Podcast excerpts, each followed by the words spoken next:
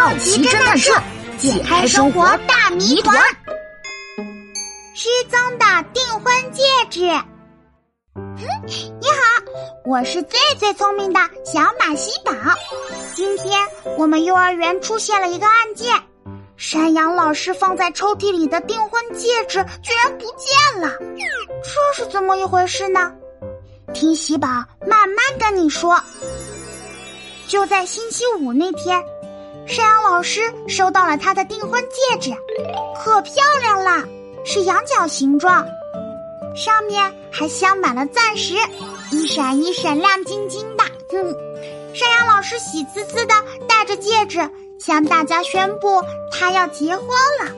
办公室里的其他老师还有我们这些小孩子都很为他开心。就在快要放学的时候。小鹿跳跳突然肚子疼，山羊老师急忙把戒指放进抽屉，送跳跳去医院。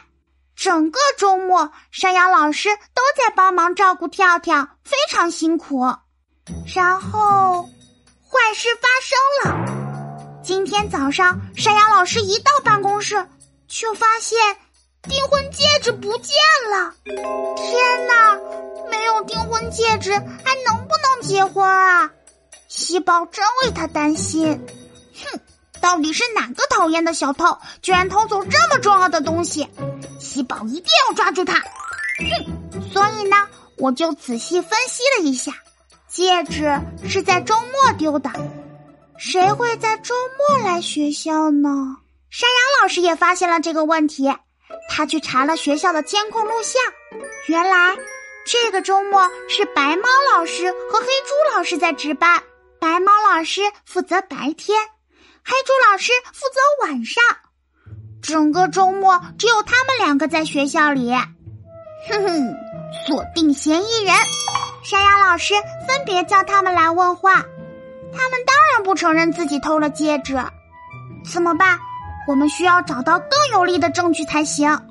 就在这时，喜宝发现地上有一些黄色的花粉。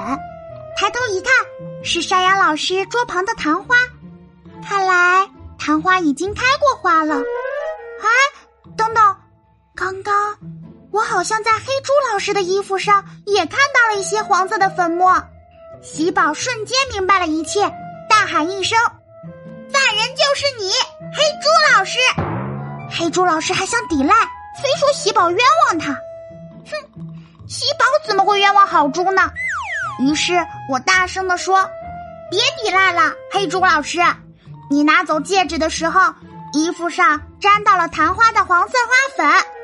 昙花只有在晚上才会开花，所以值夜班的你才有作案时间。”黑猪老师终于低下头，从口袋里掏出了那个戒指。